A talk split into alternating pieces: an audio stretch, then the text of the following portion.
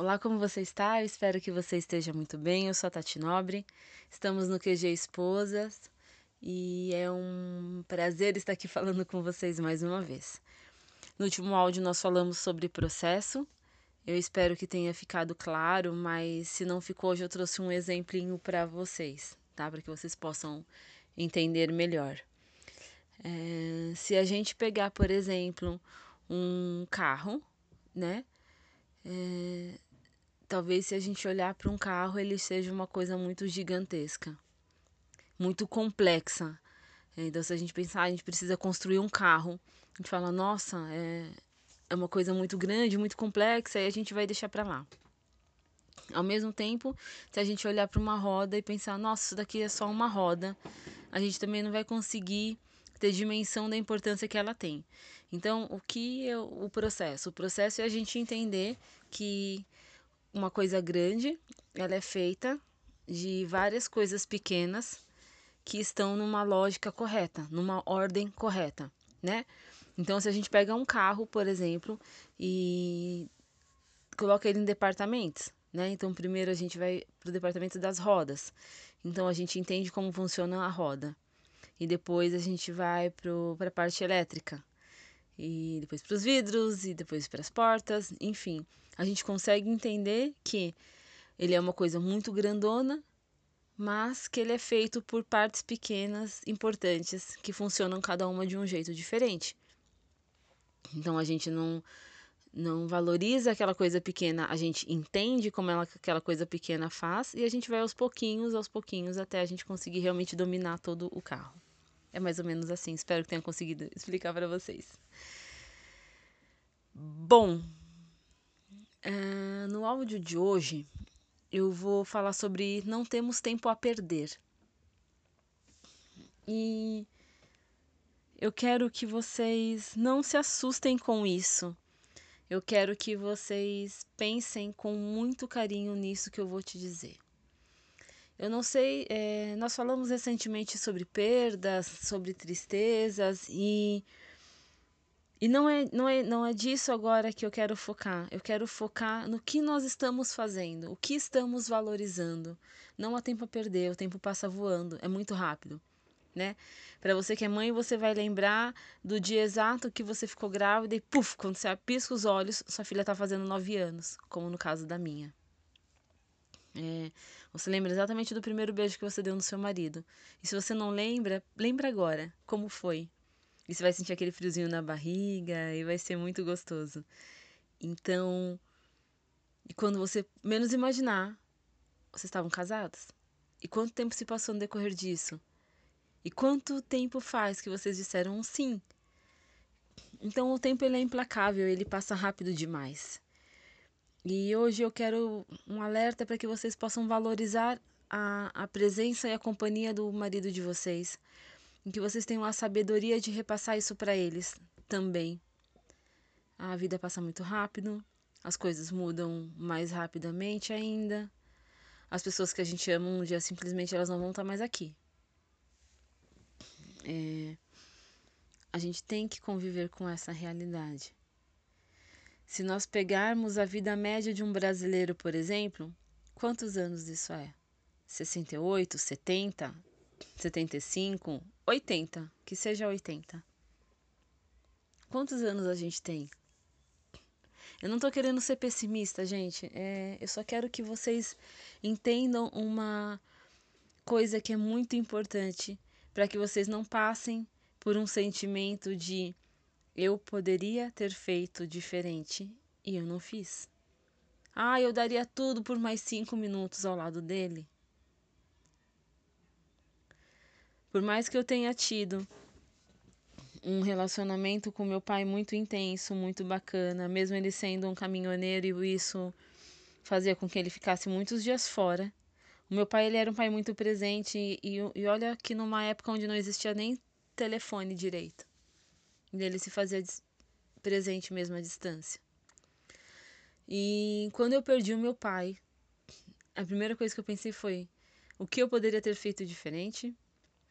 E agora, depois de um ano e pouco, eu tem dia que eu penso, meu, o que, que eu não daria para 10 minutinhos de conversa com ele ou para um abraço com ele?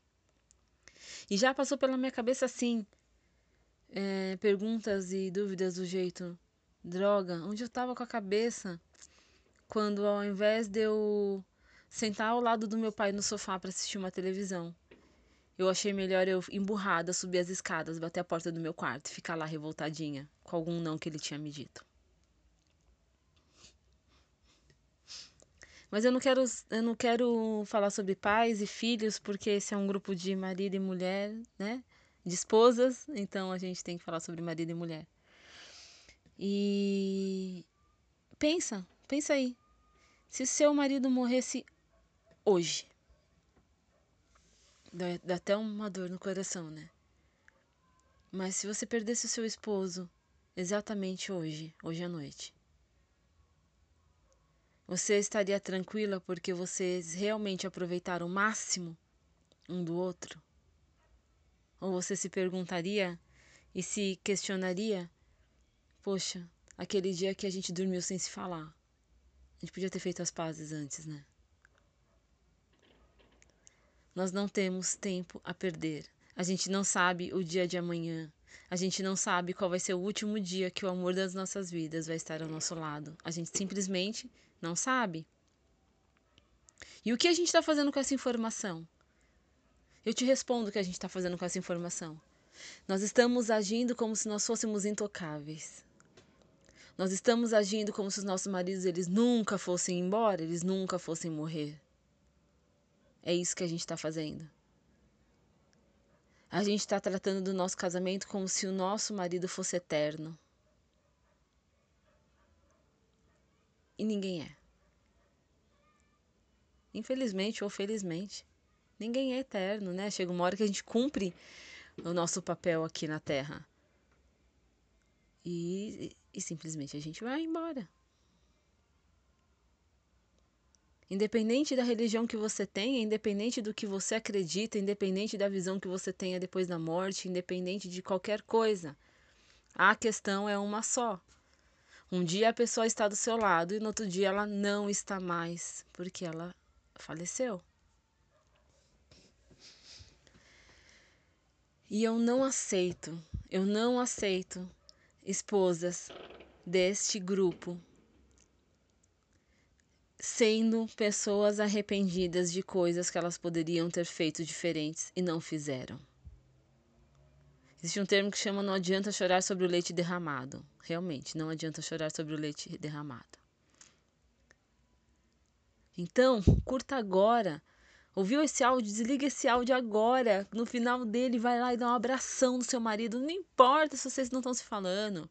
Não importa se as coisas não estão legal. Ou que bom que as coisas estão super bacanas. Que bom que você acabou de dar um beijão nele. Vai lá e dá outro de novo. Abraça seu marido. Agradece por ele estar vivo. Agradece, fala, amor, obrigada porque você tá vivo. Mesmo porque eu não acho que eu combino sendo viúva. Entendeu? Valoriza isso. Por um exato momento, pensa como seria se ele não estivesse mais. Como seria? Viaja, faz uma coisa, viaja, pensa bem longe como seria. O desespero, a dor, a tristeza, enfim. Porque na hora que você pensa nisso, dói. Dói, dói, dói, porque doeu o meu coração eu pensar nisso. E quando eu respirei fundo, eu pensei, uau, foi só um pensamento, ele tá vivo, ele tá do meu lado. Então eu vou valorizar cada minuto que eu passar do lado dele, nem que seja discutindo, mas eu vou estar tá feliz. E eu prometo que eu não vou mais desperdiçar tempo. A minha mãe me ensinou uma coisa no meu primeiro dia de casamento. Não importa quão feia tenha sido a sua briga, homem e mulher dormem juntos na mesma cama. Porque vocês podem até estar brigados, mas no meio da noite o corpo de vocês não lembra disso, vocês estão dormindo, então vocês acabam fazendo as pazes. É um pezinho que vai encostando aqui, um bracinho que vai encostando, uma bochecha. Instintivamente você procura por ele para que ele te abrace, e ele também te abrace, e de manhã vocês acordam abraçados. E se isso não acontece, Conversa antes. Faz as pazes antes de dormir. Não tem essa de homem dormir no sofá, ok? O seu homem não pode dormir no sofá, ele é o seu marido. Honre ele e ele vai te honrar também. Eu e o Thiago, a gente já teve brigas feias, foram raras, glórias a Deus. Raras. Mas eu lembro que no primeiro ano de casado, a primeira briga, o Thiago pegou as coisas dele, foi pro sofá. Eu falei: O que você tá fazendo aí? Vou dormir aqui no sofá. Eu falei: Não vai não. Não vai não, porque o meu dorme na cama comigo. Lembrei que minha mãe tinha falado. É, mas eu vou dormir aqui. Eu falei, então tá bom, então vamos ser dois dormindo no sofá. Peguei meu travesseiro, peguei um outro edredom e me aconcheguei no sofá. Ele falou, o que você tá fazendo? Eu falei, vou dormir aqui com você, não vou dormir sozinha, não casei pra dormir sozinha. Caímos na risada. E depois disso ele já entendeu que não adianta, a gente não vai dormir brigado. Mesmo porque, Deus me livre, né? Vai que um de nós dois morre de madrugada, eu não quero ficar com esse peso. É uma brincadeira, mas eu entendem? Vocês entendem do que eu tô falando. Então é isso, meninas. Eu quero que vocês pensem como seria sem eles. E na hora que isso doer, vocês valorizem e deem graças a Deus que eles estão vivos, com saúde. Vai lá, dá um abração no seu marido. Não perca tempo com briguinha, com discussão, com ciúminho besta, com orgulho. Orgulho e ciúmes são péssimos conselheiros. Que Deus abençoe vocês, abençoe o seu casamento, que você possa curtir, curtir, curtir bastante o seu marido e que vocês possam realmente ter uma vida longa, próspera e feliz um do lado do outro. Que Deus os abençoe.